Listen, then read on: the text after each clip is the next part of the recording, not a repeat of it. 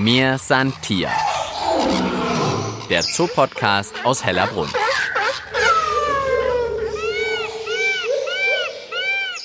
goldig, schimmernd. Ach, wunderschöne Augen auch. Was ich jetzt heute schlecht sagen kann, ist zum Knuddeln. Ich bin's, Tina Gentner, und wir sind mit mir, Santier, heute bei Tieren, ja, die man vielleicht normalerweise nicht als total süß beschreibt, aber ich muss sagen, die haben schon was. Wir sind heute bei den Giftschlangen unterwegs. Tierpfleger Norbert Schacher ist schon an meiner Seite. Und wen beobachten wir jetzt gerade oder von wem werden wir beobachtet? Ja, das sind unsere Tylers Mokassinottern. Die kommen aus Mittelamerika. Und ich muss hier eigentlich gerade noch mal gucken, das mache ich sehr gern mehrmals am Tag, ob die Giftschlangenbehälter auch wirklich alle zu sind. Wir schauen durchs Terrarium, sieht eigentlich aus wie ein Fenster zu Hause, hat auch so einen Griff mit Schloss, also doppelt gesichert wahrscheinlich. Es ist doppelt gesichert, also wir haben zum einen hier die Fenstergriffe, wenn ich die nicht aufsperre, kriege ich unten das Hauptschloss nicht auf. Dass wir zwei Schlösser haben zur Sicherung und genau. Und wer sich fragt, wo sind denn überhaupt die Giftschlangen in Hellerbrunn? Ihr findet sie im Erdgeschoss des Aquariums. Ja, genau, also in der Giftschlangenhalle, so nennen wir sie. Und ich finde das auch gut, dass wir so eine kleinere Palette dieser Schlangengruppe auch zeigen können. Und die Taylors Mokassinotter, ich muss ehrlich gesagt immer auf den Zettel darüber schielen, wie sie heißt, der Name ist mir noch nicht so geläufig, stiert mich total an. Merkt die jetzt überhaupt, dass ich hier bin? Sieht die mich? Also sehen tun sie. Äh, die sitzen hier beide gerade vorne an der Scheibe, weil morgen Fütterung wäre. Und man merkt das so immer im Abstand von zwei bis drei Wochen, dass sie doch, wenn sie hungrig sind, dann ein bisschen aktiver sind und auch vorne an den Scheiben sitzen. Warum sollte man unbedingt hierher kommen? Welchen Star würdest du denn jetzt hier noch empfehlen von euren Giftschlangen? Oh, unser Star ist zweifelsohne unsere Weißlippenkobra. Zum einen ist es die größte Schlange, die wir hier in diesem Bereich zeigen können. Die hat mittlerweile ungefähr 2,15 Meter Gesamtlänge. Oh, stellt also einen Basketballspieler in Schatten. Fast kann man sagen, ja. Ja, dann würde ich sagen, auf zur Weißlippenkobra.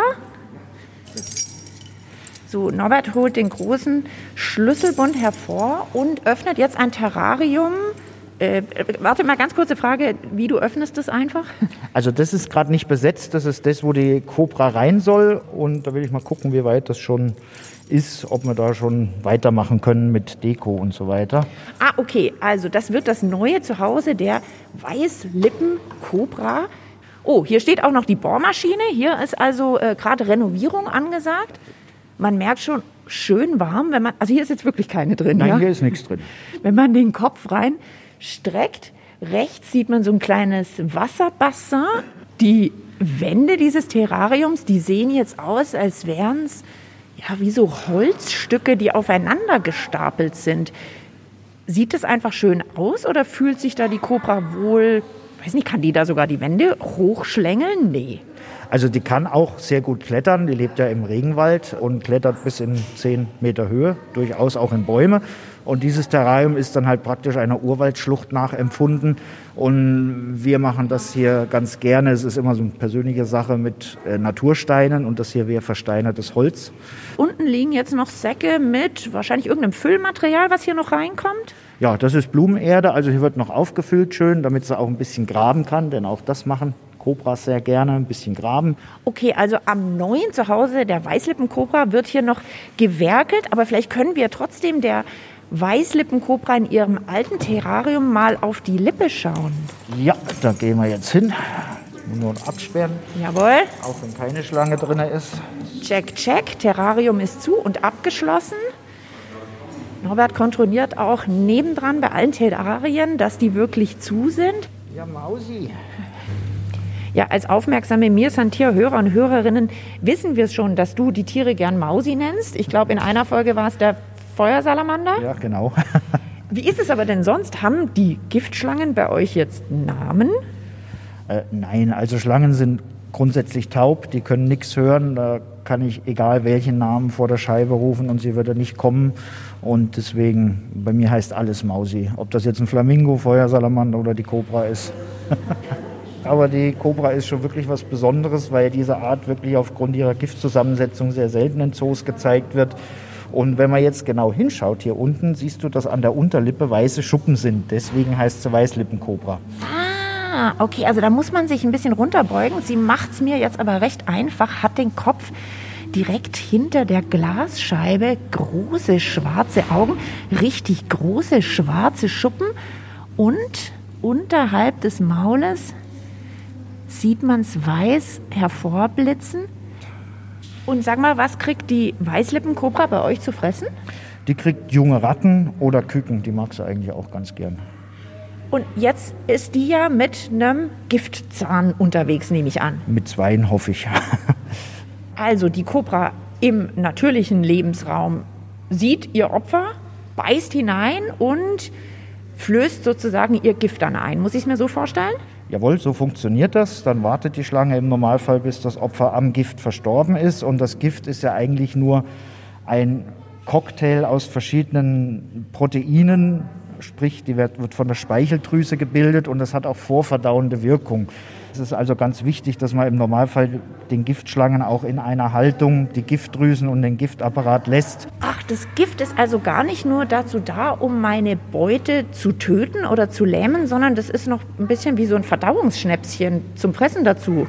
Das kann man so ausdrücken, ja. Also es hat wirklich vorverdauende Wirkung und ist eigentlich auch wichtig für die Schlangen. Also eine Schlange im Tierpark braucht ihr Gift trotzdem noch, eben um es zu verdauen braucht sie ja aber nicht, um ihre Beute zu töten oder kriegen die lebende Küken Nein. ins Terrarium? Äh, nein, also wir füttern hier nicht lebend. Zum einen kann auch ein Beutetier, wenn es Angst hat, die Schlange verletzen, dann müssten wir die Kobra behandeln, was unter Umständen ungünstig für uns Tierpfleger ist. Jetzt stelle ich mir vor, die Arbeit mit Giftschlangen ist für Tierpfleger und Tierpflegerinnen schon auch was Besonderes und wahrscheinlich auch ein bisschen aufwendiger als mit manch anderen Tieren. Ja, also wir müssen verschiedene Sicherheitsprotokolle einhalten. Äh, wir sind immer nur zu zweit, falls wirklich mal was passiert, dass einer immer Hilfe holen kann.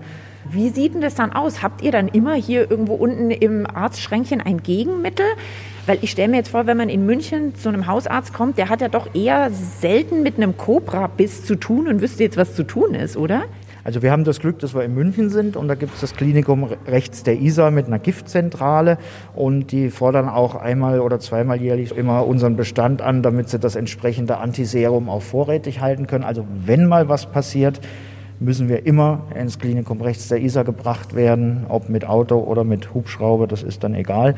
Aber es ist eigentlich, seitdem ich hier bin, nicht einmal was mit Giftschlangen passiert.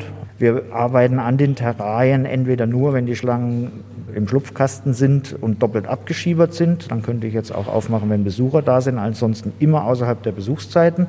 Jetzt sagst du Schlupfkasten. Was genau ist das ein Schlupfkasten oder kannst du mir einen zeigen? Äh, ja, also man sieht ja hier in der Rückwand immer irgendwelche Löcher. Ah ja, genau. Wenn man genau hinschaut, in der Rückwand der Terrarien sind so kleine, wie vielleicht so ein Abzugsrohr beim Kamin, kleine Löcher, die im Moment zugeschoben sind, sonst könnte die Cobra ja auch abhauen. Ja. So, jetzt hat der Norbert eine Tür hier neben den Terrarien aufgeschlossen. Mir Santier darf jetzt mal wieder hinter die Kulissen schauen. Und jetzt befinden wir uns hinter den Terrarien.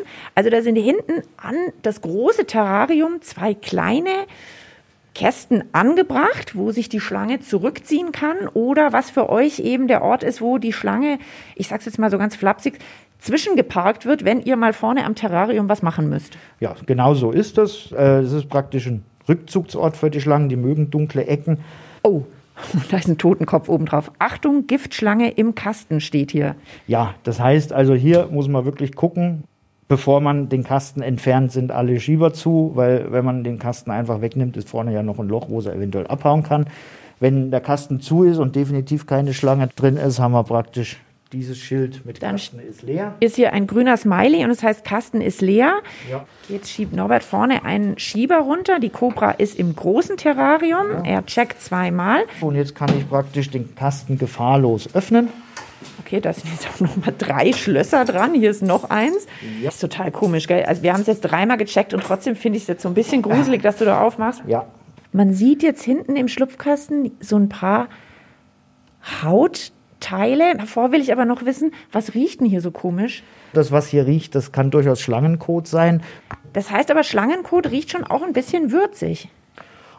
wenn man das so bezeichnen will, ja. Also er hat einen, gut, sind ja Fleischfresser. Ja, also er hat einen ziemlichen Eigenduft. Äh, man riecht es auch immer, weiß man gleich, okay, da hat wieder irgendwer gekackt. Ist es dann ein Häufchen oder sind es dann einfach nur noch Knochenreste? Oder sind es kleine Köttel? Was macht denn so eine Schlange? Die Knochen werden mit verdaut. Wir können ja mal bei der Cobra noch mal ums Eck schauen. Da sieht man den Haufen. So, so wir schauen noch mal nach vorne zu den Terrarien, die man von Besucherseite aus auch sehen kann.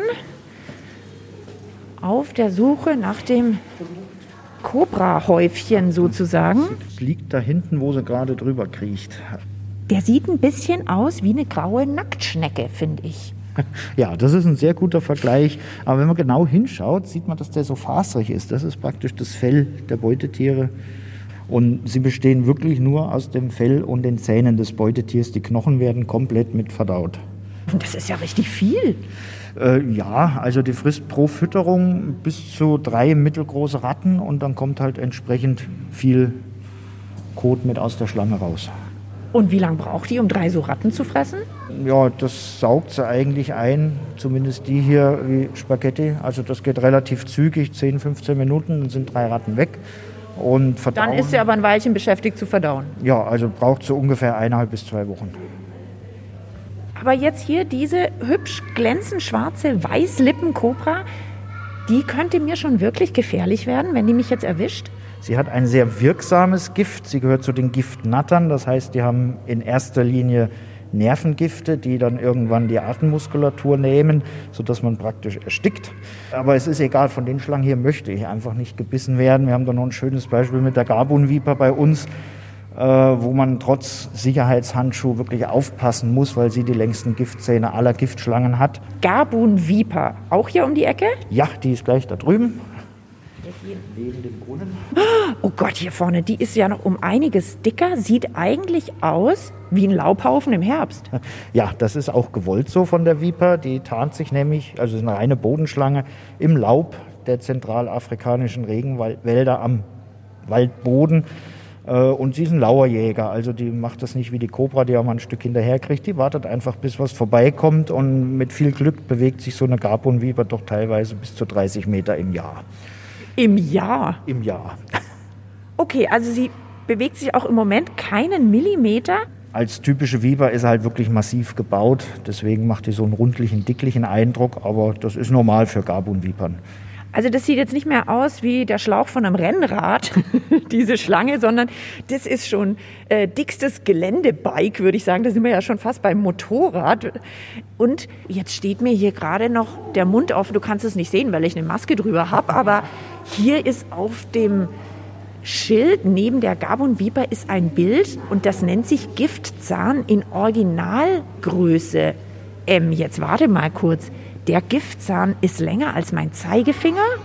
Ja, also die Gabonvipern sind die Schlangen mit den längsten Giftzähnen, fünf bis sieben Zentimeter bei ausgewachsenen Exemplaren sind durchaus normal. Aber dann sag mir mal, wie passt denn so ein riesiger Giftzahn in diese Viper rein? Weil den Kopf haben wir ja schon gesagt, der ist relativ platt.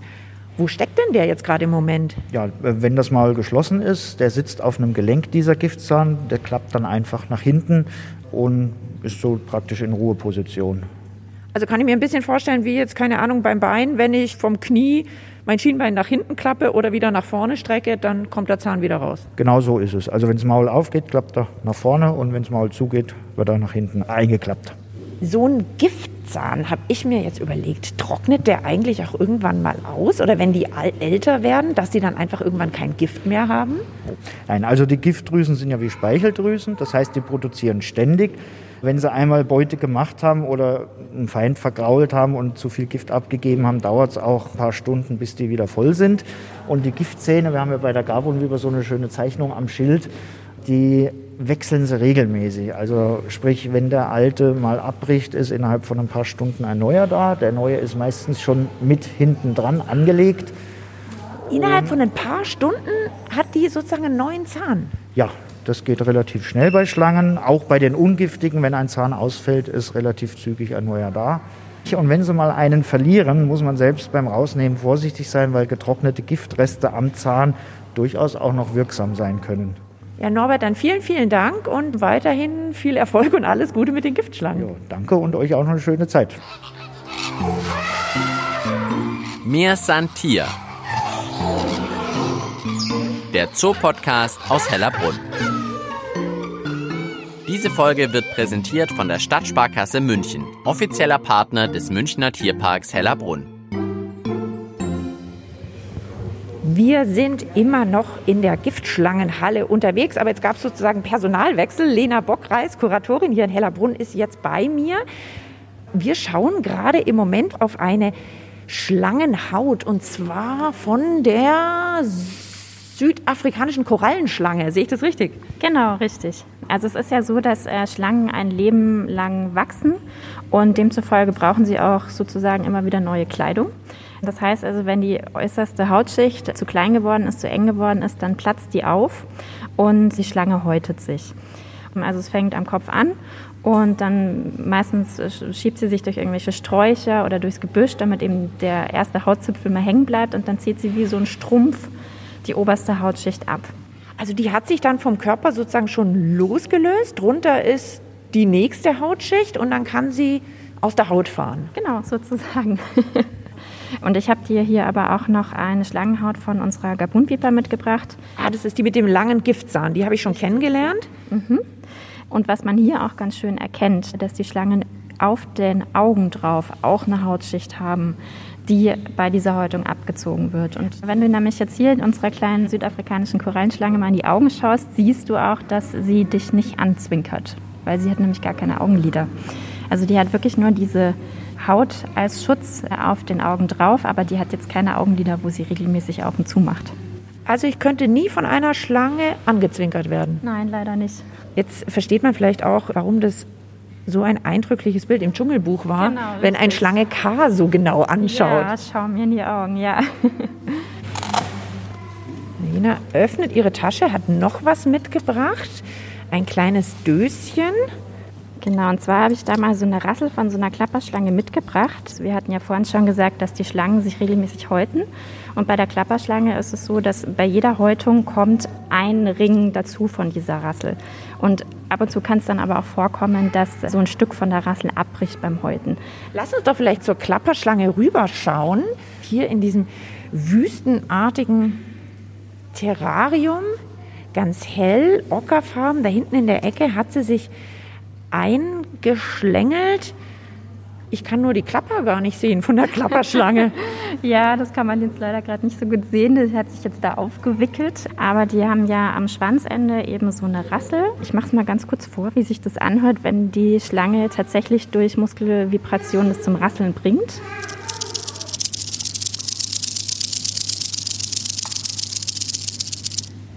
Und du bewegst die Finger jetzt schon relativ schnell. Ich nehme aber an, die Klapperschlange kann das noch schneller als du, oder? Die kann das noch schneller als ich, ja.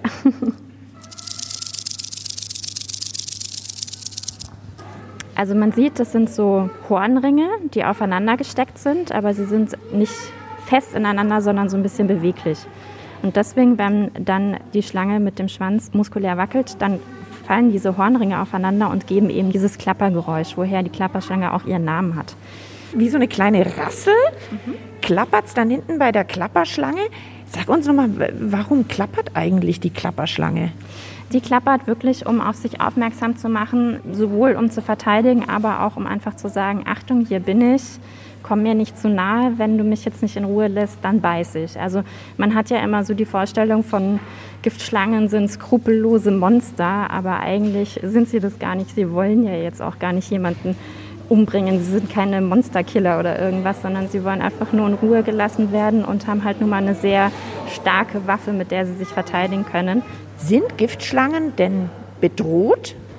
Ja, also es gibt einige Giftschlangen, die bedroht sind und ähm, deswegen ist uns auch sehr wichtig, dass wir sensibilisieren die Besucher, dass es Giftschlangen gibt. Aber natürlich wollen wir auch hier einfach die Artenvielfalt zeigen. Und auch da, wie in jedem anderen Bereich, ist es wichtig, dass wirklich die Biodiversität, also die Artenvielfalt aufrechterhalten wird. Welche Rolle spielt denn so eine Giftschlange in einem Ökosystem?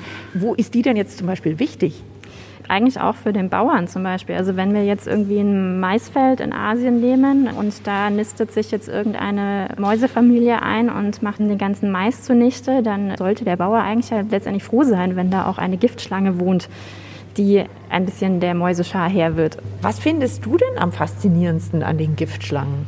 Also ich muss sagen, ich bin immer so ein bisschen hin und her gerissen, weil auch ich, obwohl ich Kuratorin für die Giftschlangen bin, ich habe auch Respekt vor den Tieren und ich bin auch sehr oft froh, dass da eine Scheibe dazwischen ist. Aber gleichzeitig ist es schon was Faszinierendes einfach, diese Tiere, die ja doch so klein und unscheinbar eigentlich sind, weil also hier in den Terrarien sieht man sie gut, aber wenn man jetzt draußen im Busch unterwegs ist, dann ist die Wahrscheinlichkeit, eine Giftschlange überhaupt zu sehen, sehr gering, weil sie sich so gut tarnen können, sich verstecken oder eben auch dann verschwinden, wenn man kommt. Und ich finde es schon einfach faszinierend, dass wenn man sie dann hier so sieht, dass dieses kleine, unscheinbare Tier so eine Wahnsinnswirkung hat. Jetzt kann man es bei euch ja auch schön sehen an den Terrarien. Die muten so ein bisschen an. Hier würde ich sagen, ähm, es könnte eine Wüste sein, vielleicht Texas, wo ja auch Klapperschlangen zu Hause sind. Dann sieht es rechts und links sieht's ein bisschen nach Regenwald aus. Es sieht auf jeden Fall nicht nach heimischen Gefilden aus, wobei es ja schon auch Giftschlangen bei uns gibt. Ich glaube aber nur zwei Arten, oder? Genau, es gibt bei uns die Kreuzottern und ähm, außerdem in Deutschland gibt es noch die Aspesviper, wobei die aber nicht in Bayern vorkommt, sondern eher Richtung Schwarzwald. Aber die Kreuzotter ist durchaus heimisch bei uns. Und muss ich dann aber wirklich Reis ausnehmen, wenn ich jetzt hier einer Kreuzotter begegne? Also Reis ausnehmen sicherlich nicht, aber natürlich auch jetzt nicht anfassen oder irgendwas, sondern langsam und ruhig rückziehen, die Schlange in Ruhe lassen. Ich meine, es gibt natürlich schon immer wieder Zwischenfälle mit Kreuzottern, wobei jetzt wirklich lebensgefährlich für einen gesunden Erwachsenen sind die Kreuzottern nicht. Dann Lena, vielen Dank für dein Schlangen- und Giftschlangenwissen und ich würde sagen, bis zum nächsten Mal, wenn du wieder bei uns im Podcast bist. Ja, sehr gern. Bis zum nächsten Mal ja, glänzend, goldig, habe ich am Anfang gesagt, da bleibe ich auch dabei. Zum Knuddeln, nee, das sind sie wirklich nicht, aber sie sind beeindruckend, raffiniert und faszinierend, die Giftschlangen. Darum ging es heute bei mir Santier. Ich glaube, ich habe zum ersten Mal in meinem Leben ausführlichst den Kothaufen einer Kobra angeschaut. Und wir haben mitbekommen, eine Schlange kann so richtig aus der Haut fahren. Also die oberste Hautschicht legt sie ab, wenn sie sich häutet. Und die kann man dann auch in Hellerbrunn hier manchmal im Terrarium liegen sehen. Ihr vielleicht auch bei eurem nächsten Besuch. Das war's von mir, Santier. Ich hoffe, ihr hattet Spaß. Vielen Dank fürs Zuhören, sagt Tina Gentner und bis bald im Tierpark Hellerbrunn. Mir Santier.